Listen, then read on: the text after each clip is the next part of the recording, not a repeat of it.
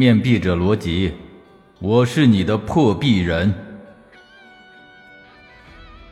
欢迎收听《三体》微缩版，作者节字不精，演播节字不精，后期制作还是节字不精。没错，都是我干的！哈哈哈哈哈哈！第十三集。光速飞船解读云天明的这三个故事，可是费了老鼻子劲了。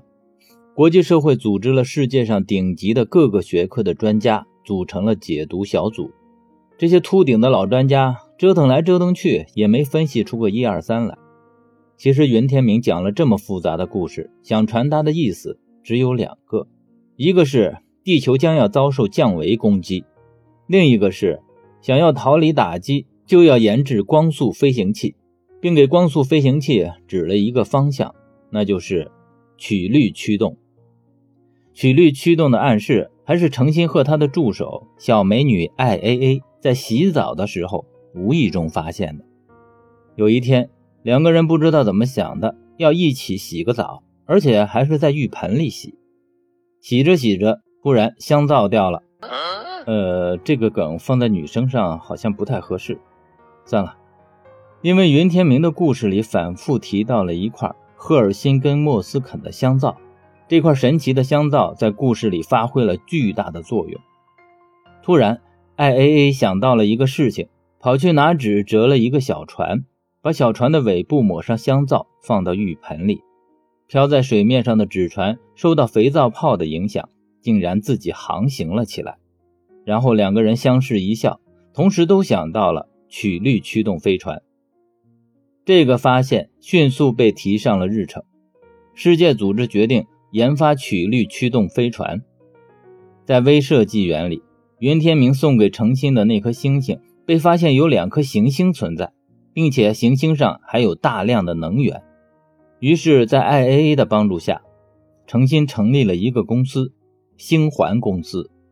从此，程心变成了土豪圣母。但这个公司一直都是 IAA 在经营，承接的那都是宇宙大工程。后来公司的规模也越来越大。IAA 出生在威慑纪元，是一个标准的非主流中的非主流。诚心冬眠苏醒后，IAA 一直担任他的助手，两个人也成为了最好的朋友加闺蜜。当他们参透了曲率驱动大法后，也着手研发光速飞船。这时，一个老熟人找到了程心，他就是程心的老上司托马斯·韦德。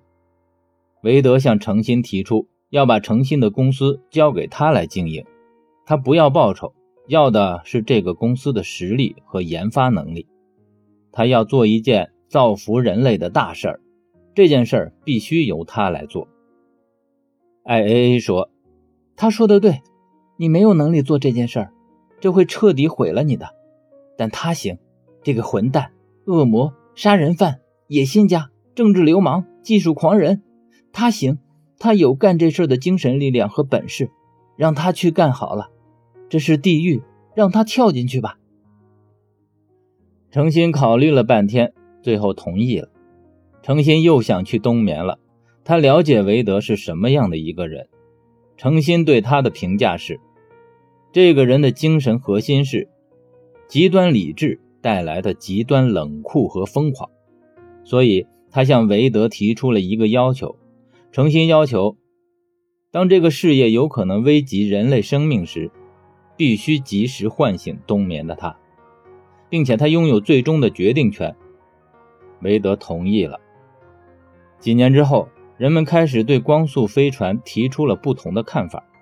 以现在的人类技术制造出来的光速飞船不可能带走全部的人类，到时候带谁不带谁将是一个问题。然而，普通老百姓几乎用脚趾头也能想出来，他们将会是被抛弃的一部分。能飞走的肯定都是那些非富即贵的小部分。再一个就是，光速飞船试飞会在地球周围留下轨迹，这更容易暴露地球的位置，并且给外星文明留下。地球科技发达不是安全文明的证据，所以人们开始抵制光速飞船的研发和实验。国际社会顶不住民众的压力，立法禁止了光速飞船的研发。星环公司设在太空中地球同步轨道上。韦德之所以要接管星环公司，就是早就看出了这事儿到最后肯定成不了，所以他才亲自上阵。当光速飞船被立法禁止后，他还在秘密的研发。后来他做实验的时候被人发现，并且举报了他。政府劝阻无效，于是就派来了部队。谁知道韦德在富可敌国的星环公司早就组织了自己的武装力量。来呀，难道老子还怕了你不成？大战一触即发。这个时候，诚心被唤醒了，他跑到韦德面前叫他停手。你挑起战争要死多少人啊？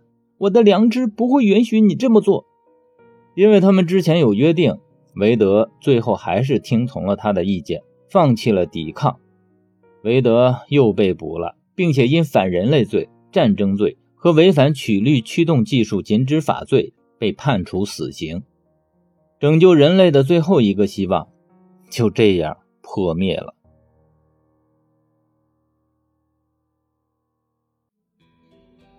感谢您的收听，如果喜欢我的节目，请关注并订阅，下集更精彩。